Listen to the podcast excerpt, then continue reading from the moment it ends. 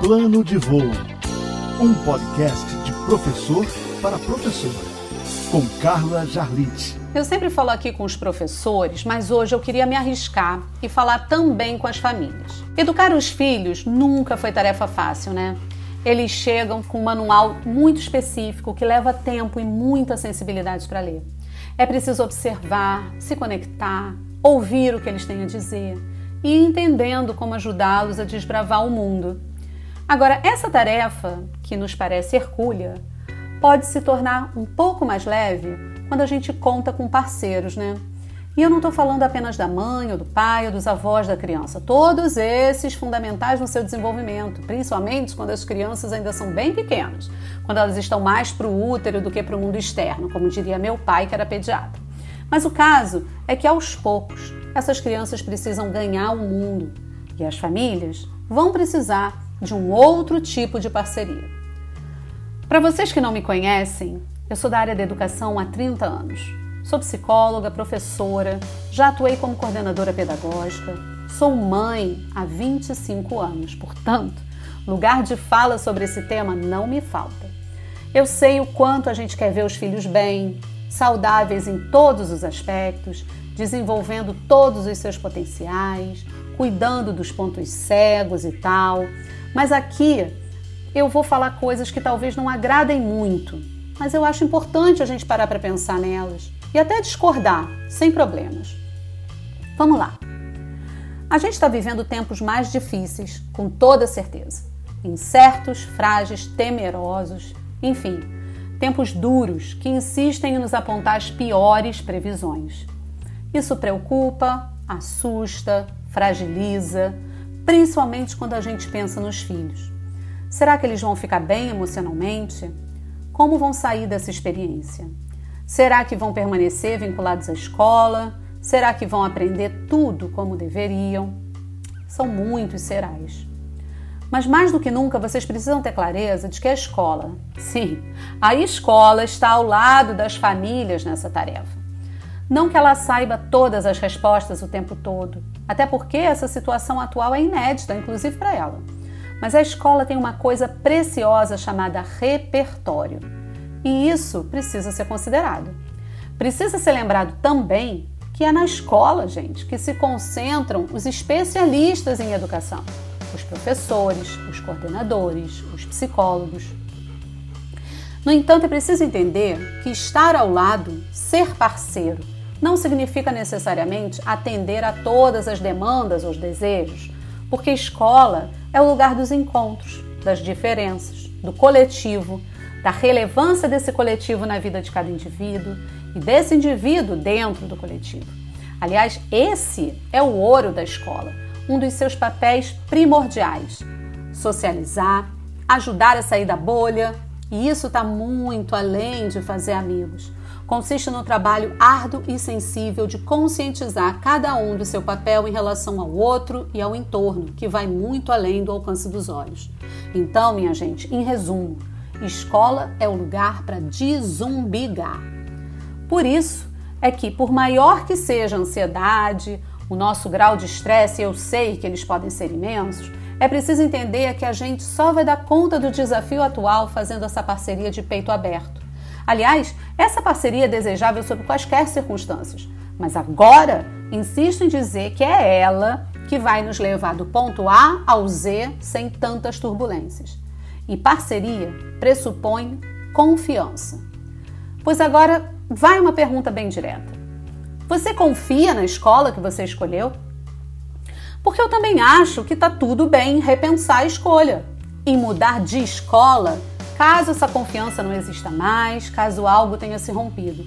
O que fica difícil para todo mundo é querer mudar a escola porque ela não atende às suas demandas pessoais como se fosse possível customizar a escola. Ou ainda ter uma relação comercial com a escola, daquelas bem daninhas. Eu pago, eu quero serviço. Escola não é serviço, não está a nosso serviço e nem pode. São muitas as famílias e a escola é o lugar do coletivo, lembram?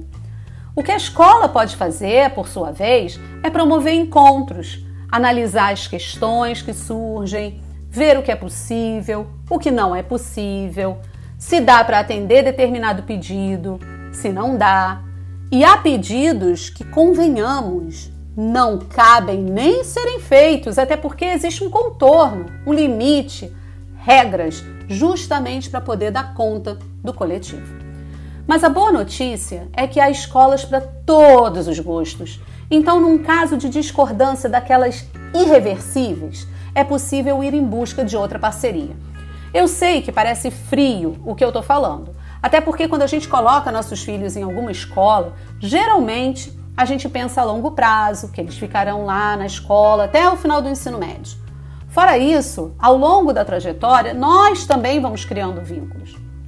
Mas se a escola se mostra muito diferente do que a gente esperava, é preciso estar tudo bem em escolher outro caminho, um que nos faça mais felizes, que esteja mais de acordo com as nossas expectativas.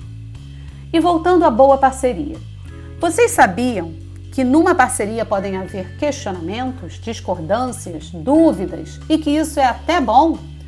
Mas se nos interessa uma parceria saudável, há maneiras e maneiras de endereçar tudo que a gente acha que não vai bem. Vamos lá de novo. Para começo de conversa, quando surge uma questão séria, um mal entendido, um desentendimento, uma confusão qualquer, vocês querem resolver o problema ou só desabafar? Porque para resolver é muito mais produtivo endereçar as questões, sejam elas quais forem, respeitosamente, a quem de direito. E isso, gente, não é abordar o professor no meio da aula online do filho ou adentrar pela sala de aula, ou ainda falar desse professor no grupo de pais de WhatsApp. Desse jeito, a gente só se expõe, expõe o filho, expõe o professor, que naquele contexto não vai poder ajudar a resolver nada. Geralmente, o que é preciso fazer é começar falando com o próprio professor, que por sua vez vai compartilhar a questão com a coordenação, que se necessário for, vai levar à direção. Mas se é impossível, seja por qual motivo, falar diretamente com o professor, para isso que existe a coordenação pedagógica, ou orientador ou psicólogo da escola. E falando um pouco sobre a escola agora, cabe a ela, ao longo de todo esse processo, incluir as famílias no diálogo, sempre. Essa comunicação sem ruídos, sem julgamentos e franca é imprescindível na parceria.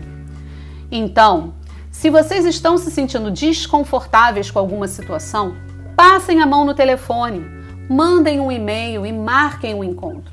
Levem a questão, abram a escuta, pensem juntos em encaminhamentos. O que cabe a vocês, como família, o que cabe à escola, o que cabe ao aluno. Lembrem que os pontos de vista de cada um complementam do outro. A fala da família é super importante, assim como as do professor e do aluno. E parênteses aqui. Esse endereçamento vale também para os professores cujos filhos são alunos de um colega, por exemplo. É preciso aprender a separar as funções e não misturar os canais. Então, nada de conversar rapidinho no corredor. Marquem e conversem apropriadamente. Outro ponto fundamental é cuidar da forma como falam sobre os professores e das propostas pedagógicas na frente dos filhos ou para eles. O seu ponto de vista sobre os professores conta muito na forma como seus filhos vão se engajar na dinâmica da aula e também na relação deles com os professores. Portanto, ao desvalorizarem o professor e o seu trabalho com a turma, vocês podem enfraquecer o engajamento do seu próprio filho com a sua aprendizagem. E eu tenho certeza que não é isso que vocês querem, né? Então, mais uma vez, enderecem a questão a quem de direito. Ah, última coisa. Usem o mantra: educação é maratona, não é corrida de 100 metros. Por mais que as coisas sejam difíceis, não entrem nesse jogo de tudo ou nada ou de algum tipo de queda de braço, principalmente no atual contexto. Isso é uma cilada.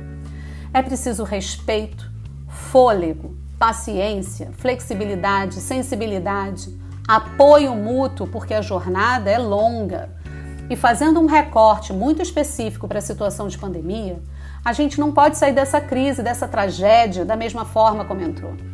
Portanto, menos aceleração, menos aquela história de farinha pouca, meu pirão primeiro, mais colaboração e escuta mútua.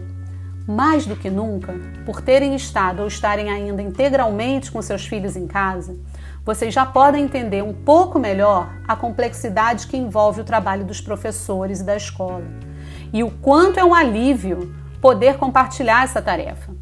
A hora é de unir esforços. O mundo lá fora, gente, já está complicado demais. Tenham certeza de que com essa postura de parceria verdadeira, seus filhos estarão aprendendo valores fundamentais para se desenvolverem bem em todos os aspectos da vida. E vocês estarão ajudando a formar seres humanos mais empáticos e mais bem preparados para atuar coletivamente no mundo de hoje, que infelizmente anda muito carente de gente assim.